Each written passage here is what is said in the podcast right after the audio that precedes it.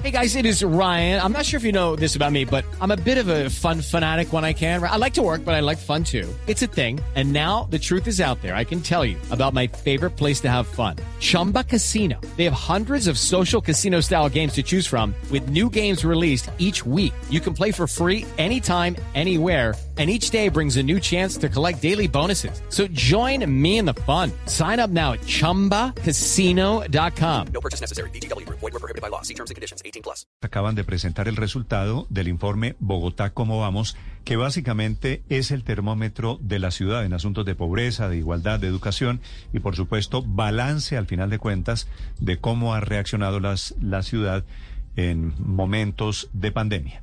El doctor eh, Felipe Bogotá, y así se llama, es el responsable del informe Bogotá. ¿Cómo vamos? Doctor Bogotá, buenos días. Buenos días. No podía tener un destino diferente escuchando. usted a dirigir la encuesta Bogotá, ¿cómo vamos? ¿Cuál es, cuál es doctor, doctor, doctor Bogotá, cuál es el principal resultado sobre Bogotá en pandemia? El principal resultado es que la pandemia nos ha generado un retroceso en política social, pobreza, desigualdad, salud, educación, vivienda social, de décadas y un decrecimiento económico que ha impactado la calidad de vida de millones de, de bogotanos y que bueno, que se, se vienen varios años de, de reactivación económica y social ante algo sin precedentes, en- según los datos que nosotros hemos analizado.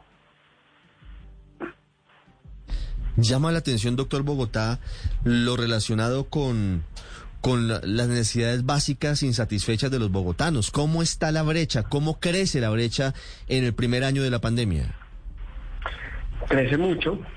De hecho, es importante analizar, por ejemplo, la pobreza en Bogotá en los últimos 10 años. La pobreza en Bogotá venía en un nivel que no se lograba reducir significativamente, rondaba entre el 24 y el 27% de la tasa de pobreza monetaria. Y el 2019 al 2020, con efecto pandemia, creció al 40%. 3.300.000 bogotanos que hoy se encuentran en pobreza monetaria, pues prácticamente varias ciudades del país juntas. Entonces, eh, hay dos problemas. Veníamos con, con una reducción de pobreza muy modesta y por otro lado la pandemia pues profundizó la crisis, principalmente por el impacto en el mercado laboral formal, que dejó sin empleo a muchas personas, muchas personas, perdón, sin capacidad de ingresos para satisfacer necesidades. Y bueno, hoy, hoy por un escenario bastante complejo para la ciudad, donde pues tenemos que trabajar hacia mejorarlo. Le pregunto sobre algo relacionado con, con la pobreza monetaria.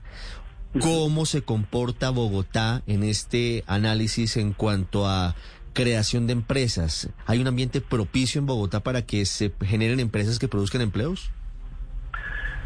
Si damos una reactivación completa de la economía en cuanto a la dinámica productiva, por eso es importante los temas de vacunación, Bogotá tiene toda la plataforma para hacerlo. Bogotá tiene el 26% de las empresas del país, es el 26% también del PIB nacional, pero desafortunadamente decreció un 6,6% en la economía el año pasado.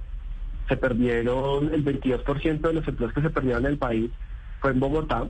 Entonces, eh, disminuyó en un 12% la cantidad de empresas, o sea, hay varios indicadores que muestran el, impacto, pero contamos justamente con, con todo para, para salir adelante. Bogotá ha sido la principal plataforma empresarial, sector de servicios y el comercio, que son los sectores más importantes para Bogotá, necesitan recuperarse a plena actividad y probablemente volvamos al crecimiento prepandemia. Bogotá iba creciendo al 3,3% previo a la pandemia. Entonces, se cuenta con, con la plataforma y con las herramientas, pero es importante sostener la crisis social, mitigar esos impactos, porque esa crisis social puede eh, ponerle bastantes, bastantes frenos a- al crecimiento económico por otros determinantes que afectan acceso a salud, alimentación, eh, que el aparato productivo se pueda recuperar plenamente, bueno, va- varios determinantes y factores. Señor Bogotá, eh, este informe, si bien tengo entendido, es del 2020. ¿Ustedes han tenido oportunidad de ver eh, algunos indicadores que haya algún tipo de recuperación en estos primeros siete meses del 2021? Y se lo pregunto porque he escuchado a la alcaldesa Claudia López contar cómo se han recuperado ya una cantidad importante de empleos de los que ustedes mencionan que, que se habían perdido el año pasado.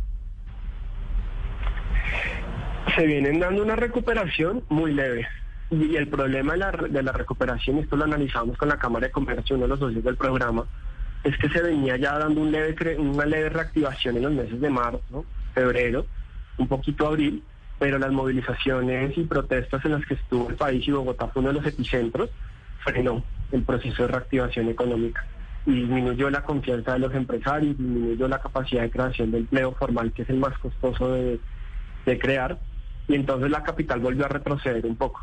Ahorita que se terminaron las protestas, vuelve a haber confianza del empresariado, pero todavía estamos en un crecimiento lento. Y hay un tema importante a revisar con el tema de la economía. Es probable que por algo que se llama el efecto rebote, la economía de Bogotá crezca este año lo que se espera, que es alrededor de un 5%.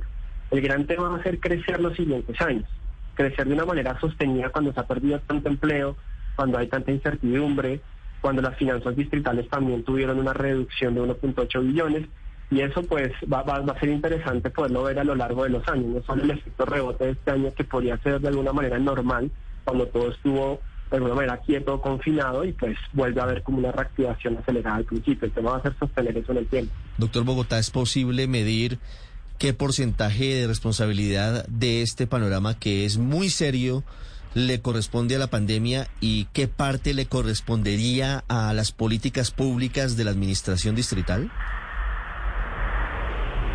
Sí, o sea, lo, que sí es importante mencionar de este panorama es que la pandemia catalizó unos problemas que ya tenía la ciudad. El gran tema de la actual administración distrital, y eso hay que analizarlo bien, es que coincide el inicio de esta administración con la pandemia. Entonces no, no es posible, digamos, de alguna manera decir cómo le hubiera ido a esta administración prepandemia, porque recién está empezando. Lo que sí podemos decir es que prepandemia Bogotá ya tenía problemas en salud pública en los indicadores, tenía problemas en temas de nutrición también en niños y niñas. Como les digo, la tasa de pobreza no se venía reduciendo ya hace ocho años de una manera significativa. Llegó un efecto devastador que pues claramente no tenía preparación para ningún gobierno del mundo y ya esta administración también pues la afectó bastante es el doctor Felipe Bogotá, el director del programa Bogotá, ¿cómo vamos? Analizando lo que pasó en 2020, año marcado por la pandemia, con unas cifras muy complejas, muy difíciles en materia de pobreza para, imagínense ustedes, 40% de los bogotanos en pobreza monetaria. Doctor Bogotá, gracias. Gracias a ustedes y que tengan un buen día. Estás escuchando Blue Radio.